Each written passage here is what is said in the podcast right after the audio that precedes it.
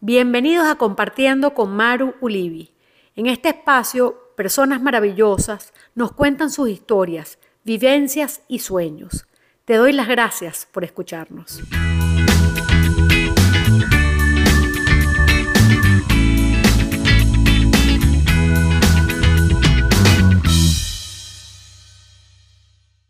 Muy buenas tardes.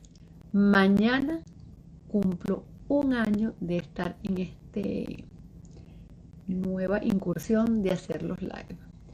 Hoy tenemos además un invitado muy especial que es nuestro amigo Johnny Gablowski.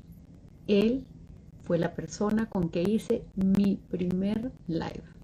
Estoy súper contenta de contar con el honor y el privilegio de tenerlo hoy casi un año después. Hoy por demás vamos a hablar un tema muy interesante que creo que a todos nos afecta de alguna forma u otra, que son nuestros sueños. De alguna forma o de otra soñamos. Otros decimos, yo nunca sueño. Hola, mi querida. Hola, mi querida Maru. Un año después Feliz de compartir contigo este año, este aniversario. Sí, señor. Bueno, mañana es oficialmente, pero bueno, estamos celebrando un día antes porque es cuatro eh, miércoles y no cinco. ¿Cómo estás tú? Estás muy buen mozo con ese corte de pelo. Gracias, gracias. Aquí descansandito, ya tomando las vacaciones de, de por el mes de, de Cultura Mundi y bueno, y arrancando un proyecto nuevo bien sabroso que es Académicos. Sí, yo estuve viendo. Eh, Qué bueno. Bueno, le estaba diciendo a, las personas que se hayan conectado que hoy yo también tuve un mes de vacación, por decirle de alguna forma, que no fue vacación porque me puse a hacer un reto y fueron 21 días, o sea, fue peor que, la no vacación. Maru, tú no vas a estar de vacaciones nunca, tú siempre tienes algo que hacer y siempre vas a estar motivada y creando y haciendo esas cosas sabrosas y bonitas que tú haces. Eso es verdad. Mira, Johnny, en vez de estarte presentando yo y nada, y después nos metemos en nuestro tema de, los sueños, me encantaría que tú te presentaras. Yo te puedo presentar como amigo, como solidario, en el sentido conmigo siempre estás ahí para dar una mano, como una persona de un corazón gigante, eh, que sabes de arte como ninguno, eh, y esa es la parte mía afectiva, que te tengo un libro que sigue esperándote aquí para cuando vengas a Miami. Pero, bueno, preséntate tú todos tus títulos. Esa es la excusa. Pero bueno, presenta tú tus títulos nobiliarios. Soy amigo de Maru. No, no, no, no, no, eso es muy fastidioso. Yo soy amigo de Maru Livi. Ya está, esa es mi, esa es mi presentación. Ah, bueno, yo soy amiga de Johnny, de Johnny Gabriel, tampoco necesitamos más presentación. Ya bueno, no hay más hoy, hoy queríamos hablar, tú sabes que tú y yo le hemos eh, conversado en otras ocasiones y, una vez que hiciste un taller de, de eh, una de esas clases maravillosas que yo me la perdí de los sueños y tú me dijiste, no te preocupes, que un día yo contigo con un virus te la cuento. Y bueno, pero llegó el día, no tenemos el vino en la mano, pero bueno, eh, eso será, la haremos de todas maneras con, el vino. Tenemos agua, yo también tengo agua, estamos aburridísimos los dos. Pero, pero bueno, nada, quería este tema que creo que a todos nos es un mundo que nos intriga y nos da tanta curiosidad. ¿Por qué no empezamos y nos vas contando qué son los sueños? ¿Qué son los sueños? Wow. Yo te voy a, voy, a responder con una frase famosísima. ¿Ok? Una frase de Sigmund Freud cuando escribió en 1900 la interpretación de los sueños. Y Freud dijo, los sueños son la vía regia de acceso a lo inconsciente, es decir, como el camino real para entrar en lo inconsciente, esos son los sueños. Y agarrando eso que estás diciendo, es decir, que si es un camino al inconsciente, ¿qué pasa con las personas que dicen yo no sueño? eso no es correcto. Eso no es correcto. Una, una persona, este, y no quiero ponerme con citas famosas, pero una persona que no sueñe, que no sueña enloquece. O sea, el, el sueño tiene la función de permitirle a la persona dormir. Es una de las funciones. Que uno no recuerde sus sueños, eso es otra cosa. Pueden haber este, elementos como desde la teoría neuropsicológica, que dependiendo si te levantas en el momento de rápido movimiento de los ojos o te levantas en el movimiento cuando no hay movimiento, recordarás o no recordarás. Otras teorías más hacia lo psicoanalítico que tiene que ver con que las personas reprimen sus sueños. Mm. Freud, una de las cosas que dice es que eh, es importante, por ejemplo, para uno como psicoanalista, tomar, aunque sea un hilito. A mí cuando alguien en el consultorio me dice, yo no recuerdo qué sueño. Bueno, hay una cosita que es lo único que recuerdo. Soñaba con un vaso de agua. Ya, no me acuerdo más nada. Para mí eso es perfecto, porque eso es el hilito. Es como un suéter que se le desprende un hilito y que si tú lo alas puedes terminar con, toda la madeja de, lana con que se hizo el suéter. Bueno, exactamente eso es, Maru. Tú te vas agarrando ahí y vas, y vas jalando, y vas jalando, y vas jalando. Ahora, yo, de lo poco que sé de esto, he leído que hay como, tú estás hablando un poco de, de que depende del momento del sueño, pero eso es decir que los sueños tienen como etapas, entonces dentro del enfoque neuropsicológico, se sabe, dentro de la fisiología de los sueños, que hay un momento en que cuando tú sueñas hay un movimiento rápido de los ojos, que es rapid eye movement. Y está un momento que no se mueve, no, está ese movimiento. Entonces, se dice que si te despiertas cuando no hay movimiento rápido de los ojos, entonces que ahí no recuerdas, eh, con eso yo hago muy poco. Lo que a mí me interesa es el, otro punto de vista. Eh, y vuelvo a citar a Freud. Freud. decía, cuando una persona te dice que este, no, eh, que soñé dos cosas, un sueño interesantísimo y un sueño, a ese no te lo voy a contar, eso es una tontería. Freud te dice, vete por ahí. Ah. Claro, porque si ya de entrada te estoy diciendo, eso es una tontería, quiere decir que por ahí humea. Claro, porque tú mismo estás, es decir, esa persona está como bloqueando eso o, o no está queriendo Es una, es una resistencia que le está metiendo por ahí. ¿Me entiendes? Entonces, claro, yo te digo, no, ese no es importante y es una forma de desviar la atención de justamente algo que puede tener un contenido importante a la hora del análisis de la persona. ¿Me, sigues? Sí, sí. Y, y ese, por ejemplo, tú estás hablando yo estoy pensando, hay, hay sueños lo que tú dices, que de repente me acuerdo un pedacito. Por ejemplo, me pasó hace poquito que lo que me recordaba era una mujer en una cocina pelando con un, con un cuchillo. Y yo digo, no me acuerdo el resto del, del sueño, pero esas cosas que tú dices, ¿cómo podemos tratar de recordar o accesar a esos... O sea, ¿cómo podemos analizar eso que nos está pasando? ¿Cómo podemos llegar a, encontrar qué es lo que nos están diciendo esos sueños? Necesitas la ayuda de un especialista, asumo. Claro, claro. Necesitas la ayuda este, de, ¿cómo se llama? De un especialista que te ayude a, a través de la técnica poder ver qué es lo que está ocurriendo. ¿Me entiendes? Pero nada de eso de buscar, por ejemplo, en Google qué significa soñar con cuchillo. No, no, ni, Google, ni, ni, ni, ¿cómo se llama el señor este? Ni Sancono. Ni nada de eso. ¿Por qué, Maru? Porque hay algo que tiene que ver con lo particular o con lo universal.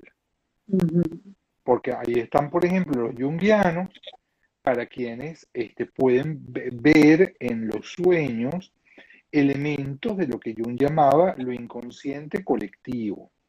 ¿Entiendes? O sea, hay algo de lo colectivo, algo que compartimos como especie, ¿ok? Y que son signos comunes para todos. Yo prefiero más el enfoque de pensar que, oye, para mí, y vuelvo con el vaso de agua, un vaso de agua para mí no es lo mismo que un vaso de agua para ti, o este, para, aquí estoy viendo, para Madrid Perosa, o para Nora 9, o para Mariela, para cada uno de nosotros un vaso de agua representa este, algo completamente diferente. Entonces lo importante es, ¿qué significa para ti? ¿Cuál es la significación para ti de eso? Ok. ¿Me entiendes? Pero entonces, tú dices que es un camino para el inconsciente. Entonces, si es un camino para el inconsciente, eso que dicen es que tú puedes controlar tus sueños y tú puedes soñar lo que tú te más. Ajá. No, mira, ahí está, este, Rique, haciendo una pregunta interesante. Los sueños reflejan nuestros temores, sí, y nuestros deseos. Y muchas veces lo que más deseamos es lo que más tememos. ok, muchas veces lo que más deseamos es lo que más tememos. Es decir, en, en lo inconsciente, ok, este, está justamente que aquello que en la vida diaria nosotros hemos reprimido. ¿Y por qué lo reprimimos? Porque nos genera angustia, porque no lo aceptamos, porque no es aceptado socialmente. Habría que ver por qué cada quien rechaza eso. Pero de una u otra manera, lo que nosotros en el día a día rechazamos, que no lo queremos ver, lo mandamos a lo inconsciente. Y ojo, a veces no sale a través de los sueños, pero puede salir a través de un lapsus. ¿Qué pasaría si yo en este momento te llamo a ti y te digo Morela? Y tú me dices, yo, yo no me llamo Morela. Y yo te digo, ah, ah, no, perdón, es que estaba pensando en mi amiga Morela que me, que me embarcó, que hoy vamos a embarcar y yo quería que viniera a caminar conmigo. Y te llamé a ti Morela. ¿Entiendes? Entonces, ¿qué pasa? Eso es un lapsus. También puede ser un acto fallido. Un acto fallido, por ejemplo, te cuento de una vieja anécdota de, un paciente mío, un chico joven, que había terminado con la novia, ¿verdad? Pero él seguía queriéndola desesperadamente y era un acto totalmente de orgullo que la había mandado para el carrizo. Y este, eh, se enamora justamente de una chica, ¿ok? Que por casualidad, entre comillas, vive en el mismo edificio que la novia, que la exnovia. Ah, wow. Y entonces él agarra y dice, no, a mí esa chica no me importa para nada, etcétera, etcétera. Y la novia vivía en el piso 3 y la chica este vivía en el piso 5. Y él dice, yo voy a visitar a Isabel. ¿Ok? Y entonces agarra, se viste, no sé qué más cuánto, toca el timbre y le abre la exnovia y dice, ¿tú qué haces aquí? El tipo ve y dice 3 en vez de 5. Dice, es que me traicionó lo inconsciente. ¿Me entiendes? Y eso pasa en los sueños. E, eso es un acto, no, no. No. Eh, lo inconsciente se puede manifestar, como te dije, a través de los actos fallidos, de los lapsus, de los sueños, de los síntomas. ¿Me entiendes?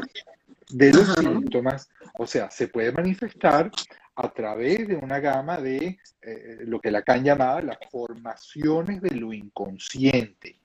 Okay. ¿Entiendes? El campo de los sueños, sí, es una de esas formaciones de lo inconsciente. ¿Me entiendes? ¿Por qué, la, por el mundo, bueno, yo creo que el mundo eh, psicológico es, enorme y, no, y siempre nos da como a los que no somos especialistas en el tema, nos da mucha curiosidad, pero el, yo creo que el mundo de los sueños crea además como una magia alrededor de, él. Y es eso que, bueno, que puedes buscar en Google qué significa soñar con mariposas o qué significa soñar con esto o qué sé. ¿Por qué es tan fantástico o tan idealizado o tan querido el mundo de los sueños? ¿Por qué se quiere saber tanto? Porque ahí está albergado el tema del deseo aparte la cosa fantástica de ese universo sin tiempo, sin lógica, sin espacio, como lo es lo inconsciente. Y tú eres un artista, ¿ok? ¿Cuántas veces no hemos comentado de tus obras? ¿ok? Y justamente cuando hemos hablado de, y que tú me dices, no quiero saber de qué trata, perfecto, mejor todavía, mejor todavía. Estoy ahorita justamente estudiando para una investigación que quiero hacer a, este, a. Y justamente todo ese universo de desprenderse de la realidad y poder entrar en el mundo de la representación de lo que para ti significa tal cosa, es, e, e, es, algo que tiene que ver con tu, ah, con tu ficción particular, vamos a llamarlo de, una, de una forma más coloquial, con tu verdad. Leí un ensayo muy hermoso que te puedo recomendar, imagínate tú, nada más y nada menos de D.H. Lawrence. Ay, pero pásame después la foto para enseñar. de D.H. Lawrence, el autor del amante Lady Chatterley, y este, justamente que él habla de que eh, Cézanne descubrió la manzanidad. Es decir, él descubrió la dimensión de su manzana, la esencia de un objeto, pero no deja de ser la esencia de un objeto. Ahora fíjate, este, tenemos una pregunta interesante de Selecta de Espíritu. Bueno, tú, tú, que estás con, tú que estás con lentes las puedes ver, yo que estoy sin lentes no veo ni Pero fíjate, ella nos hace una pregunta interesante, porque ella habla de si existen sueños continuados. El sueño, de una u otra manera, es una forma de ir elaborando contenidos de lo inconsciente. Y opera de esa manera de ir elaborando, ir elaborando, tiene entre muchas de sus funciones esa posibilidad.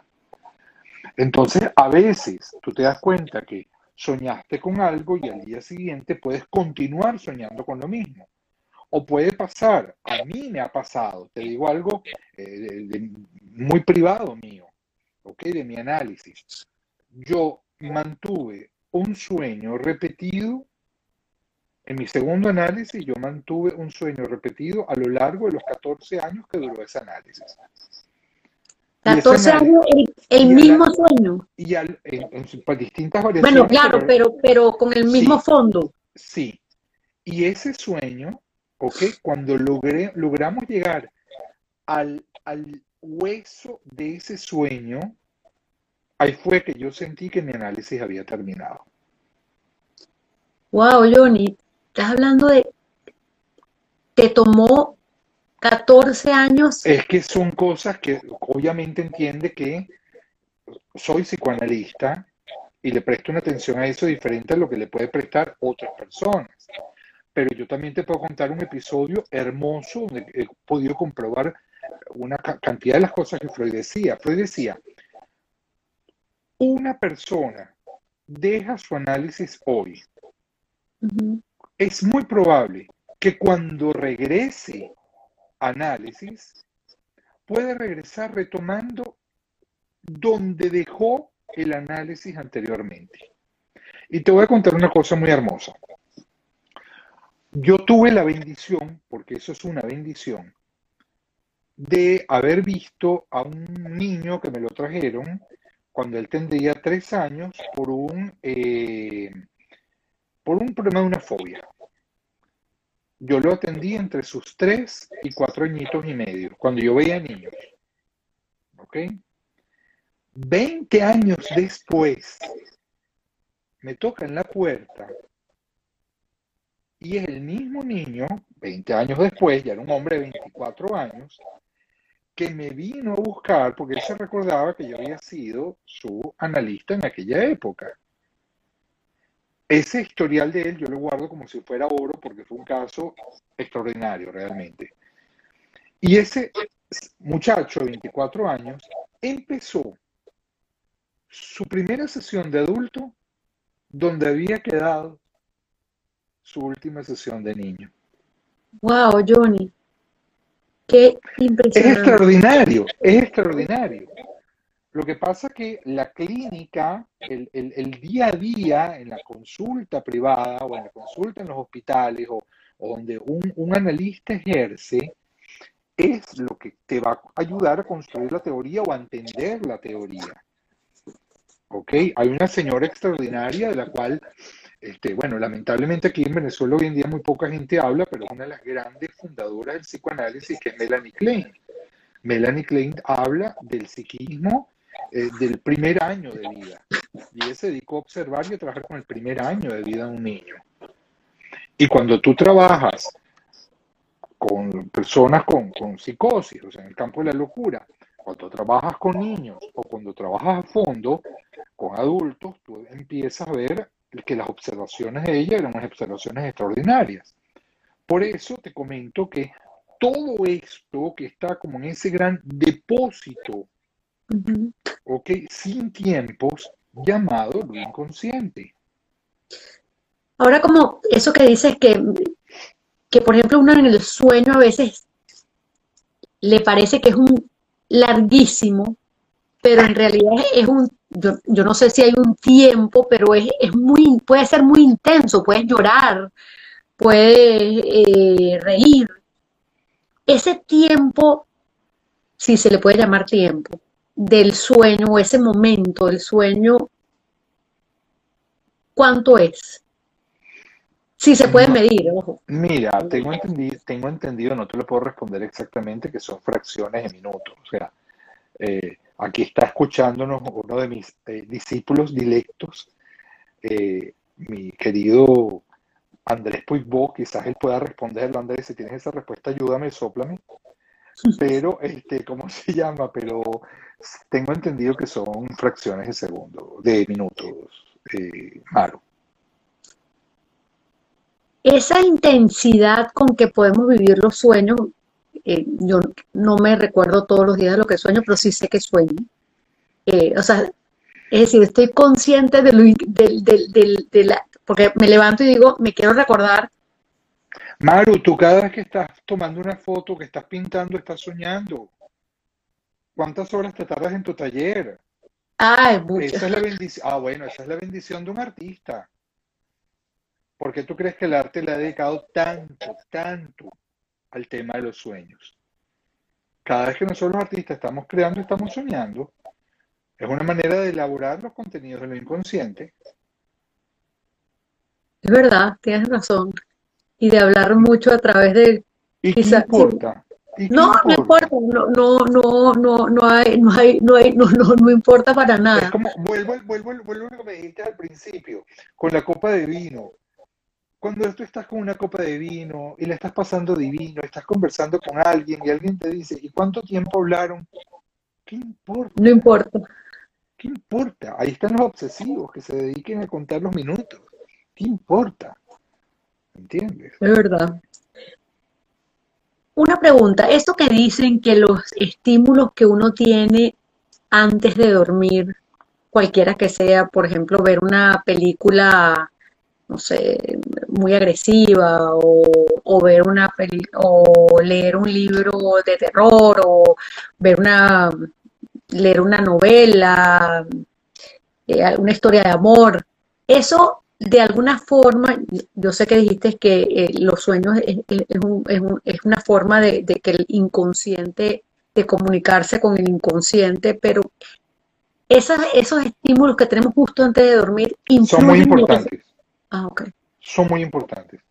Esos estímulos se llaman restos diurnos. Son materiales que utiliza el soñante para disfrazar los contenidos latentes de lo inconsciente. Porque cuando nosotros soñamos con ese inconsciente a cielo abierto, con esos contenidos sin disfraz, es lo que llamamos pesadilla. Ah.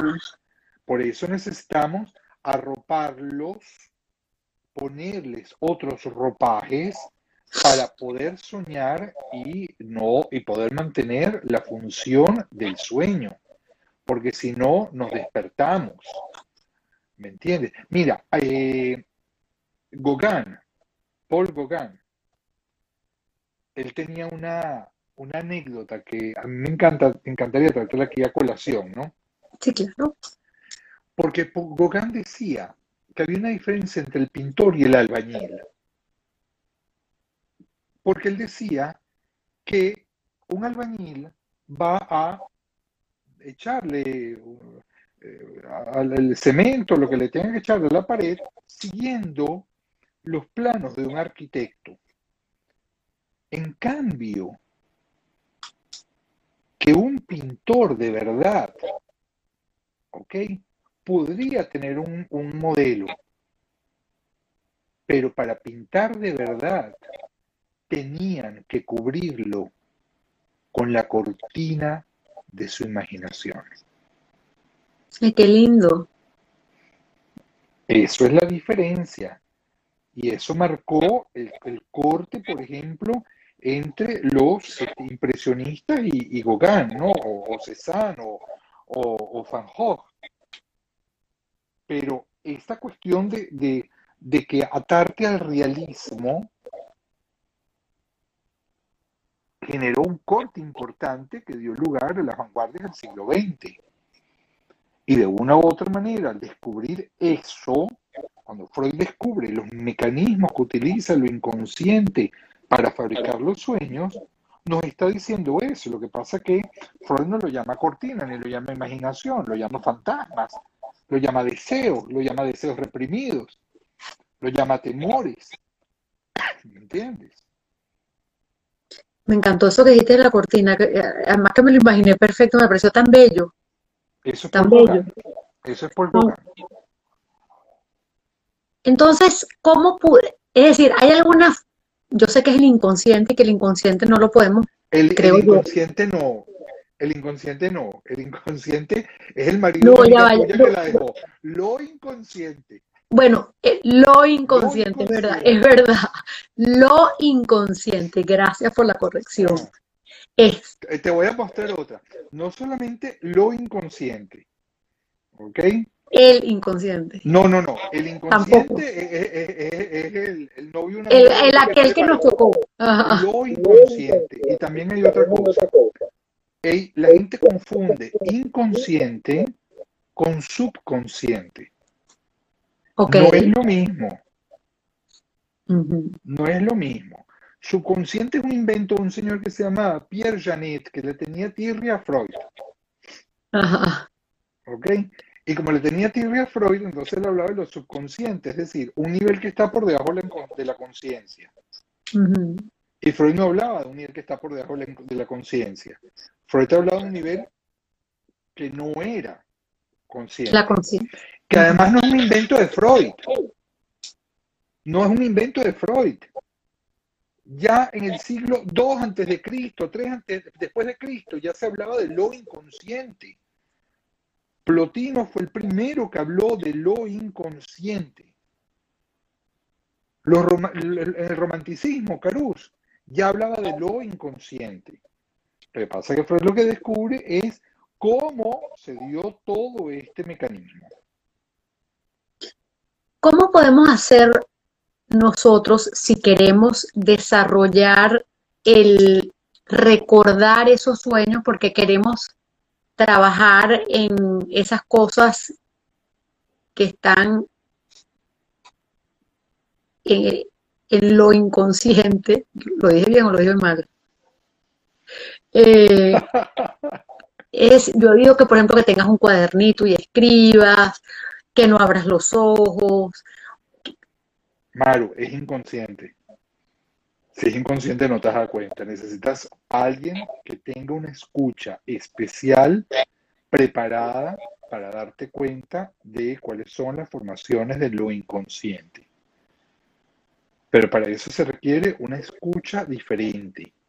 A eso te iba a preguntar, ¿qué hiciste? No sé qué hice. Ah, ah te iba a preguntar, una persona, no todos los psicoanalistas son, pueden interpretar los sueños, o decir, pueden ayudarte. Un psicoanalista sí, un analista junguiano puede desde su óptica perfectamente, es muy, muy válido, ¿ok? En, psicología o en psicoanálisis no hay verdades, cada quien se pone el ropaje que más, con el que más cómodo se siente para llevar a cabo el proceso de acompañar a alguien a aliviar el dolor, ¿verdad? Pero este, hay que tener una escucha particular, o sea, no, no cualquiera puede interpretar un sueño. No, no cualquiera puede. Ok, o sea que eso de... Ahora, ¿hay alguna técnica para tratar de acordarte? O sea, eso Yo cuadernito. yo le tengo una a mis pacientes. Ajá, ¿cuál es? Yo la puedes tengo una a mis compartir. pacientes. Claro que se la puedo compartir. Yo les digo, usted va a tener, como a todo el mundo ahorita le encanta el bendito WhatsApp, Ujú. y yo como agarro mi celular y lo dejo en el estudio, o sea, ni, ni, ni le paro, ¿entiendes? Yo le digo, cuando usted se levanta a medianoche, que se despertó con un sueño, usted mándeme un voice. Ah, que soñé con... ta, ta, ta, ta, ta. Y me mandas el voice y te apuesto que cuando te despiertas ni te acuerdas de lo que mandaste. Entonces, si la persona quiere recordarse, pues está trabajando con eso, a las 3 de la mañana se levanta. Bueno, creo que desde hoy vas a tener muchos mensajes de WhatsApp y de Instagram, ¿verdad? Se despierten a las 3 de la mañana. no, no, menos mal, menos mal que no te estás publicando en mi teléfono, Maru. No, no, no. Tú sabes que yo sí, a mí, a mí me, me- me parece que es una, que los sueños tienen una magia muy especial. Me encanta la relación que has hecho con el arte, eh, porque real- es, es verdad, es un sueño y también creo que uno, si se enfoca en algo que lo consideras que puede ser su sueño, también puedes llevar tus pensamientos y puedes trabajar en eso. Pero yo he aplicado, yo no, a mí lo del cuadernito me funciona y no abrir los ojos. Bueno, es Eh, posible, es posible, claro que sí. o sea, me ayuda y me da rabia a veces abrir los ojos porque quiero, con- o sea, quiero que se me quede ahí, entonces si abro los ojos se me borra inmediato, inmediato, inmediato, ya hasta ahí se, se, se quedó el, el- el- el sueño. Existe eso que llaman los sueños que se repiten y se repiten. Bueno, tú dijiste que lo, lo mantuviste sí, durante sí. en Claro, 14 la, años. la- la repetición, la repetición. Pero eso, eso, eso nos, nos está trayendo algún mensaje, me- asumo, porque eh, debemos ponerle especial atención a esos sueños que se repiten y se repiten. Claro, porque de una u otra manera te están, te están diciendo, de una u otra manera te están diciendo algo de lo cual no has resuelto y que tú, y que desde lo inconsciente estás elaborando. ¿Me entiendes? Eso es un mensaje, obviamente. Hay algo que está allí. Fíjate que otra vez este, Selecta estaba haciendo una pregunta. ¿Las premoniciones vienen de los sueños? Ujú, Está Ok, interesante eso. ese es un tema interesantísimo. Es un tema interesantísimo que Freud aborda en dos o tres artículos, empezando por uno que se llama El hombre de las ratas. Luego va a trabajar con los sueños premonitorios y luego se va a ir por otro lado. Es un tema complejo, es un tema realmente complejo. Y yo creo que Freud no se atrevió, o no podía, mejor dicho, Freud no podía darse el lujo de responder a esa pregunta. Entonces Freud decía que el tema de lo premonitorio tenía que ver con el hecho de que el, el deseo se hiciera realidad y entonces tú inconscientemente actuabas para este, que en la realidad eso que habías soñado se cumpliera, un poco lo de la profecía autocumplida. En un texto muy interesante de Jung con Joseph Pauli, que creo que es de por ahí por los años 50, se llama La sincronicidad. Jung se tarda alrededor de cuatro, cinco páginas disculpándose con el lector porque no va a dar una respuesta científica ante lo que esperan que se responda. Es esa cosa de la mentalidad científica o desde lo que pretende este eh, eh, que si no es científico no es verdad o que si forma parte de, otro plano, que no es lo que la ciencia puede mostrar o lo que el psicoanálisis puede decir basados en la clínica, entonces cae en el campo de la superstición. Algunos psiquiatras lo van a llamar entonces un déjà vu, ¿verdad? Este, mira, la respuesta selecta puede ir desde el campo de lo freudiano, es decir, como que tú misma vas, vas concretando en la realidad aquello que tú deseas, la profecía autocumplida, o la puedes llevar, si tú quieres, al campo de la física cuántica. En tanto que tú traspasas niveles en esa dimensión llamada tiempo, donde de una u otra manera proyectas algo que pudiera ser o no. Yo, yo es un tema en el cual no me quiero meter, porque es un tema muy complicado y nos desviaría de, del, punto donde vamos, Maru. Lo cierto es que te digo algo, Maru, con los años se me ha hecho más, más verdad, con B mayúscula, saber que la verdad en términos humanos no existe y que las distintas formas de explicar los diversos fenómenos humanos son solo aproximaciones desde un punto de vista. Pero nadie porta la verdad última. Y si cree que la tiene es un dogma. Y a mí los dogmas me fastidian. Somos dos. Yo lo sé, por eso te lo digo aquí que nadie nos escucha. Exacto.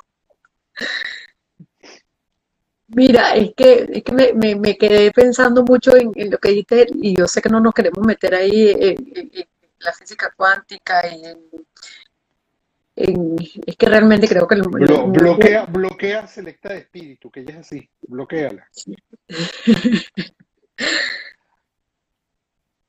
Los bebés. Te quiero preguntar porque, por ejemplo, te voy a preguntar, porque digo, veo a mi, a mi nieto, a, mi, a los dos uno de dos años y uno de, de diez meses, también sueñan. Claro, claro, claro. Sueñan de otra manera como podemos soñar nosotros, pero también sueñan. Porque un bebé, y te reitero a la gran Melanie Klein, ¿verdad? Un bebé sueña con lo que vive, es decir, sueña con sus sensaciones. Y menos mal que sueña, porque en su sueño está realizando deseos. O soñará con sensaciones. O cuando tú ves un bebé que está chupeteando, dormido, está alucinando que está mamando. Y esa no es una forma de soñar.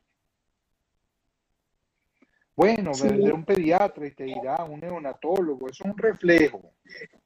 Ay, porque le tienes que quitar poesía, chico. Está fastidioso. Es más lindo como lo dices tú. ¿Verdad? Sí, eso, eso lo... Eso ¿Y quién te dice que no es algo más? ¿Quién te dice que no es algo más? Porque tienes que negar un mundo interno? Porque tenemos que concebir al ser humano como una cosa vacía? Mira, Maru, yo veo a, mi, a mis cachorros y yo los veo y están soñando y en el sueño ladran y corretean, eh, están soñando. Qué cosa tan divina que podemos tener, ese es nuestra Narnia particular. ¿Sabes que yo tengo uno, una, yo tengo uno de mis hijos, el más chiquito, eh, tiene 19 ahorita, y él cuando era pequeño, él decía, mami, mami, ven, pero siéntate aquí. Se agarraba un papel y un lápiz, siempre lápiz, nunca colores. Y decía, pero es que yo te quiero yo te quiero dibujar, yo te quiero hacer el dibujo de mi sueño. Qué bonito. Y lo hacía todo, casi todos los días. Él hoy en día está estudiando arquitectura, es un muchachito bien, es, es, artista de, de, alma. Pero escuchándote, yo es, esa, esa, el poder realizar, digamos, yo creo que necesitas un, un- un don especial para poder esa tran- transmitir ese lo que viviste en el sueño, pasarlo a un papel. Y lo que tú hablabas hablando de todos esos artistas y todo, pues, Los surrealistas, Maru, no verdad. Sí. Tú misma, Maru, tú misma. ¿Cuántos, ¿Cuántas de tus obras no son sueños tuyos? Tú No misma. sé, tú sabes que no, no lo he, pe- no he pensado. Ah, no, yo sé, yo- tú me lo has dicho. El cuadro favorito mío, que tuyo, que a mí me encanta, el que Ah, hiciste con encaje. que ese es un- Tú me dijiste que era un sueño. No, no, no, no voy a terminar, estoy a terminar entrevistando a Maru Lidia. sí, eso es verdad. Eso, ese es un sueño. Pero de, Hasta de te verdad, pusiste roja, hasta te pusiste roja. ay, ves, me tocaba, me tocaba, me tocaba. Bueno, viste, qué bueno. Y tú también, mira, nos pusimos rojos los dos. ¿Viste? Este es el Mira, cigarrillo que me hace llorar. ah, el cigarrillo que te hace llorar, está bueno. Cuando queremos utilizar esos sueños, si queremos, eh, para destapar esas emociones reprimidas, pero las y queremos volverlas conscientes. Tú como especialista me supongo que ayudas a esa persona llegar a ese pensamiento o a ese sentimiento Claro. para trascenderlo y aceptarlo, abrazarlo, eh, reconocerlo. Eso en el caso tuyo dijiste que duraste 14 años analizando un sueño. Bueno, no, espérate, eso fue mi análisis, No, sueño por eso, por eso, eso fue el, el caso tuyo personal. Yo juraba con mi analista que ya estaba más que analizado, no sé qué cosa, y el tipo volvía, y volvía, y volvía, y se reiteraba, y se reiteraba. Pero ahí va la pregunta, es decir, si es un, digamos, si tienes un sueño X y el sueño, aunque tú crees que ya ayuda eh, a la, a la mano o de la mano de un especialista, y ese sueño sigue regresando y sigue Es que, regresando. Maru, es como una cebolla, mi amor. Tú puedes llegar, o sea, fíjate, tú puedes llegar a un nivel, puedes llegar a un segundo nivel. Freud hablaba de algo que se llama el ombligo del sueño. ¿ok? El ombligo del sueño es ese punto donde ya no puedes interpretar más, pero es un punto que además toca el cuerpo, Ajá. ¿ok? Hay un psicoanalista que, que, que me gusta mucho su, su trabajo, que se llama Wilfred Bion. Tengo aquí su libro, justamente estaba leyendo. Y Bion habla de que hay un nivel donde está el lenguaje y hay un nivel donde se pierde ya y que ya forma parte del cuerpo. Lacan va a hablar de que hay un nivel donde está lo, aquello que es, del campo de la palabra, pero hay un momento donde la palabra ya desaparece y ya toca el cuerpo y ya está lo que es lo inmencionable, la angustia, por ejemplo, y ya no tiene posibilidad de representación. Te estoy dando tres enfoques para que tú veas que hay un punto donde ya la palabra no existe, ya no existe la posibilidad de interpretación. Entonces, no es que tú dices, ah, mira, sí, leí que si sueñas con el número 14, tienes que ir a la lotería pasado mañana. Ok, eso significa que te van a llegar buenas noticias. Son capas y capas y capas que se van develando. Y ese sueño que yo te digo se reiteró ya hacia eh, el- los últimos tiempos de ese análisis. Yo he tenido tres análisis en mi vida, ese es el segundo análisis que tuve. Y este, y en ese análisis sí, o sea, yo sentí ya cuando ya llegamos a una palabra, o sea, ese sueño se redujo a una palabra.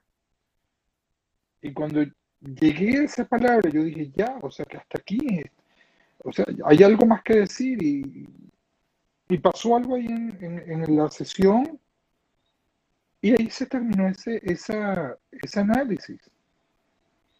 Es un punto, un punto donde ya no hay más nada que decir. Y no siempre tenemos que estar tras el sentido.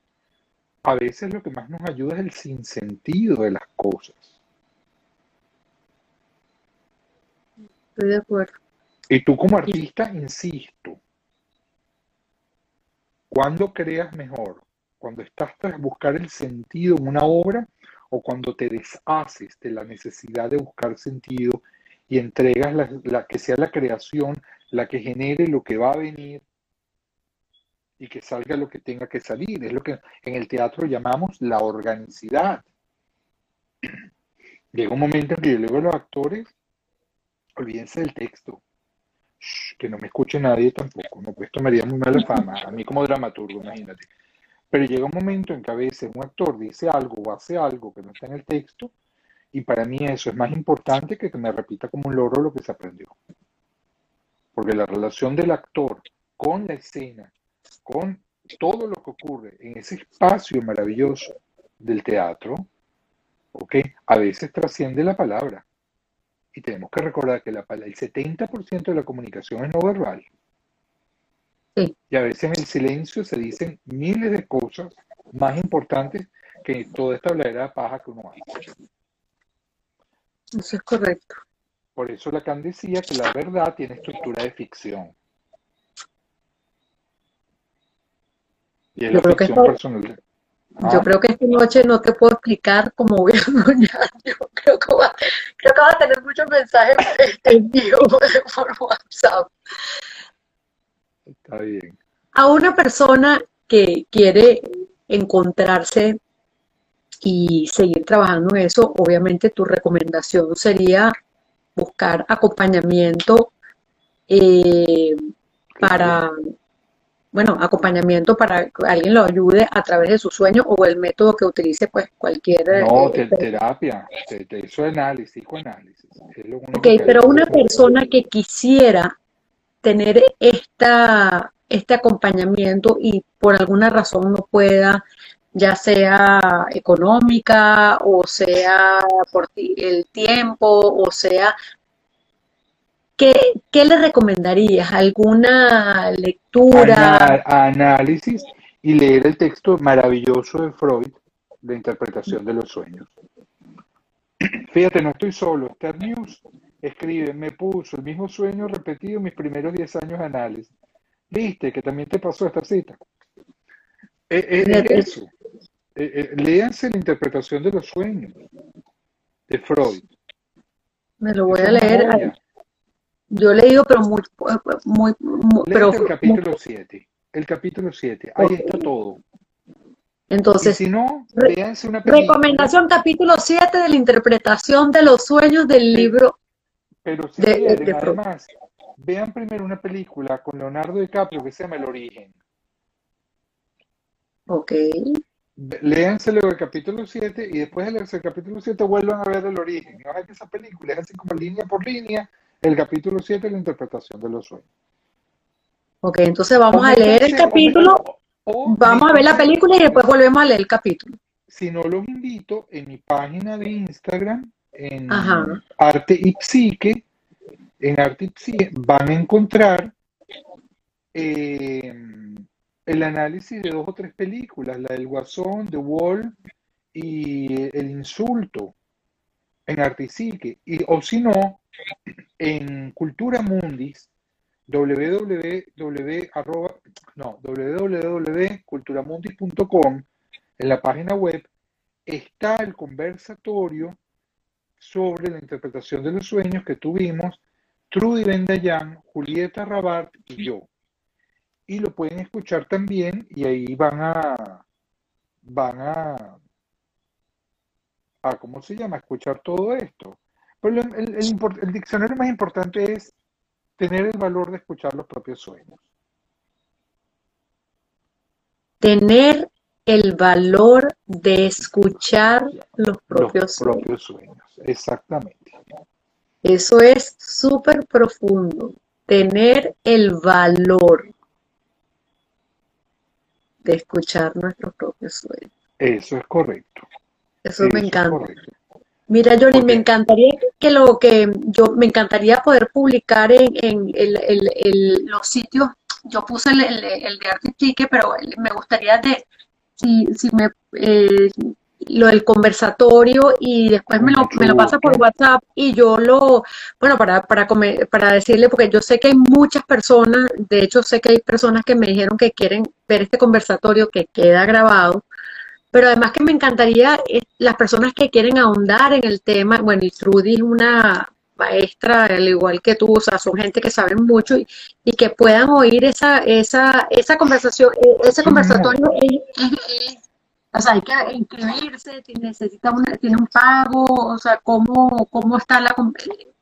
Eso métanse, eh, no sé porque la página la, la maneja eh, la está manejando Fernando, pero yo ahí hay actividades que tú sabes que muchas actividades que son libres o en Cultura Mundi, en, aquí te lo estoy anotando, y este, probablemente eh, vamos a hacer alguna otra actividad ahorita cuando retomemos las, las actividades en, en septiembre, ¿ok?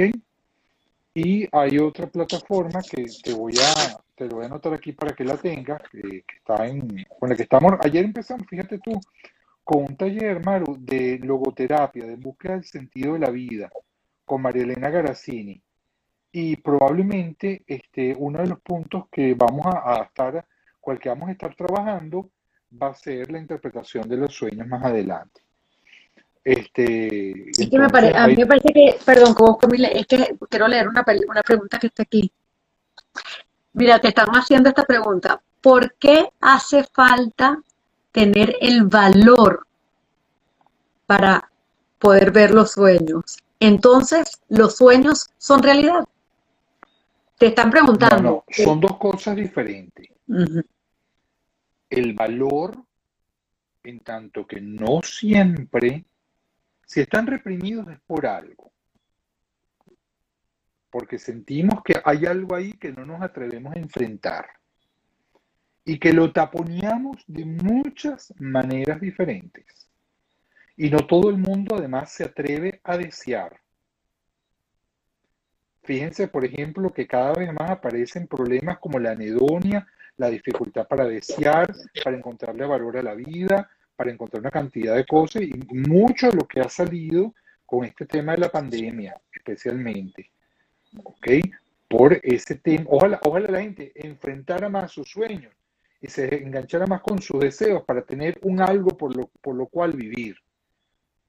Pero a veces la gente no tiene el valor por distintos tipos de, si queremos usar la palabra programación, no tengo ni esa palabra, pero este, de que no, no puedo, no merezco, no debo, no se puede, no, no tengo el valor, etcétera, etcétera. Y hay que recordar que, bueno, uno tiene que saber que uno tiene unas cosas bonitas, pero no todas son muy lindas, pero todas son partes de uno y todas nos enseñan. Y probablemente lo que más nos enseña es lo que, nos, es lo que no queremos ver de nosotros mismos. Los sueños son realidad, es una realidad, la realidad psíquica es real. La realidad psíquica es tan verdad como que en este momento nosotros estamos aquí hablando, pero forma parte de otra realidad.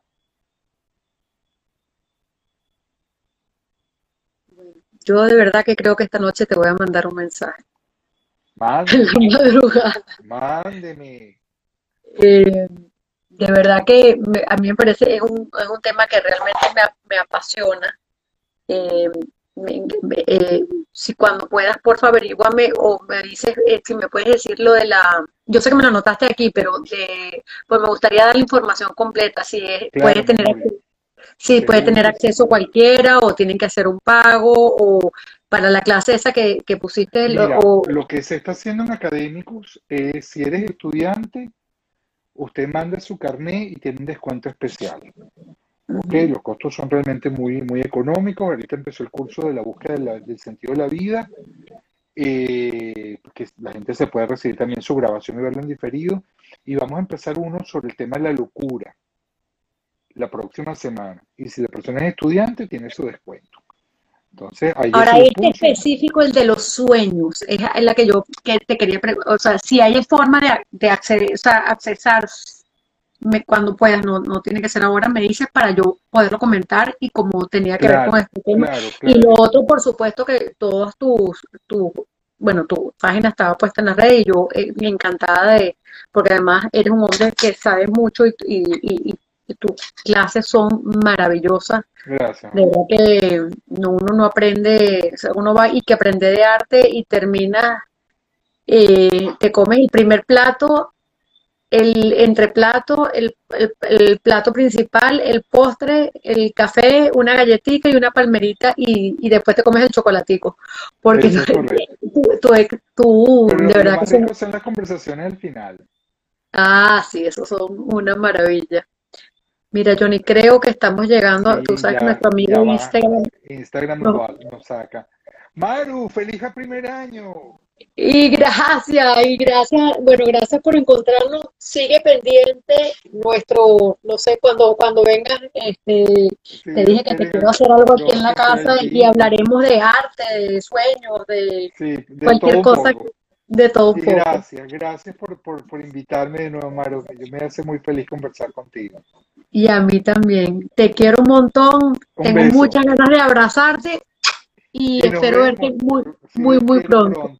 Si. Amén, que así sea. Vale. Chao. Gracias a todos por acompañarnos. Hasta Gracias luego. a todos.